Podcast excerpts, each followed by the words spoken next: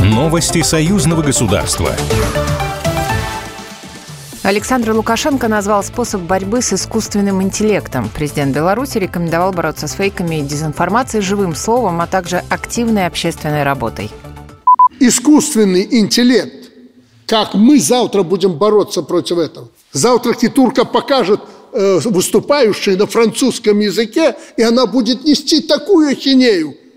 Страшно подумать, как этому противостоять. Александр Лукашенко также поздравил коллектив национального филиала телерадиокомпании «Мир» с 30-летием создания в Беларуси. Глава государства обратил внимание, что эта юбилейная дата приходится на очень непростое и насыщенное событиями время. Именно сейчас работа журналистов, которые готовы отстаивать позицию страны и словом, и делом, имеет особую ценность, сказал Александр Лукашенко. Президент пожелал коллективу национального филиала телерадиокомпании «Мир» крепкого здоровья, профессионального развития и новых творческих успехов.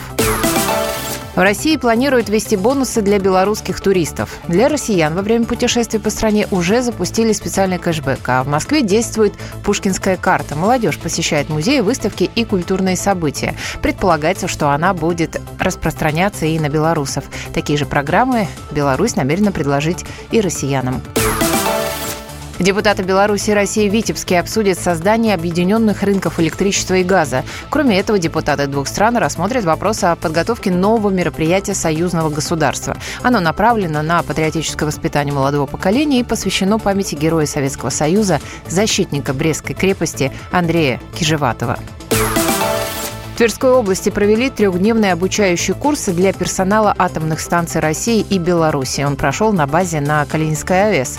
Эксперты Московского центра Всемирной ассоциации организаций, эксплуатирующих атомные электростанции, рассказали, как более эффективно применять процедуры и методики, которые направлены на обеспечение безопасной и надежной работы оборудования. В Росатоме уточнили, что обучающий курс прошли более 30 специалистов. Это представители центрального аппарата концерна, шести атомных станций России, включая ПАТЭС, а работники БЛС.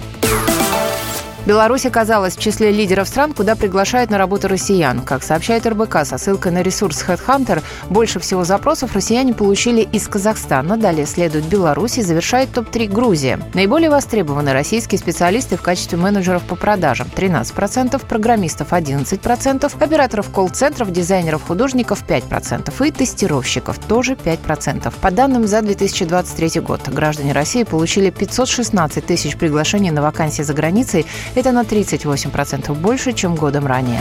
Новости союзного государства. Программа произведена по заказу телерадиовещательной организации союзного государства.